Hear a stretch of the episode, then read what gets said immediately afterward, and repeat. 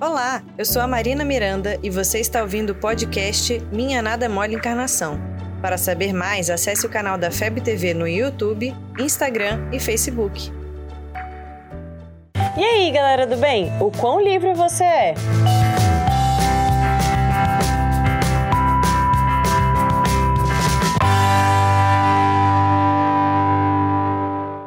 O Espiritismo nos traz muitas informações do que é ser livre. Primeiro, sabemos que nós temos o livre-arbítrio e que as nossas ações terão consequências, afinal, fomos nós que as escolhemos. Mas de onde vem esse poder de escolha?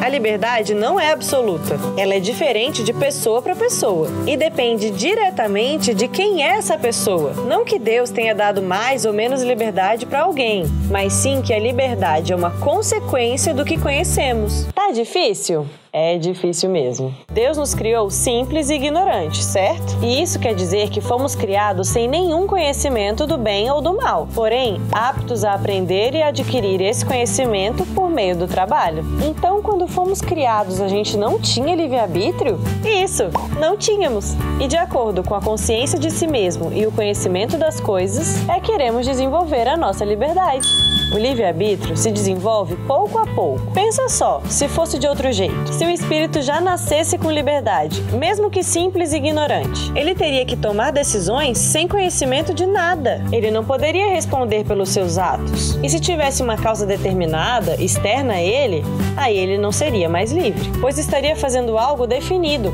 como uma máquina. Sendo assim, a nossa liberdade cresce de acordo com o nosso conhecimento, que irá nos permitir saber de mais coisas e, portanto, saber escolher sobre elas. E aí sim ser responsável pelos nossos atos.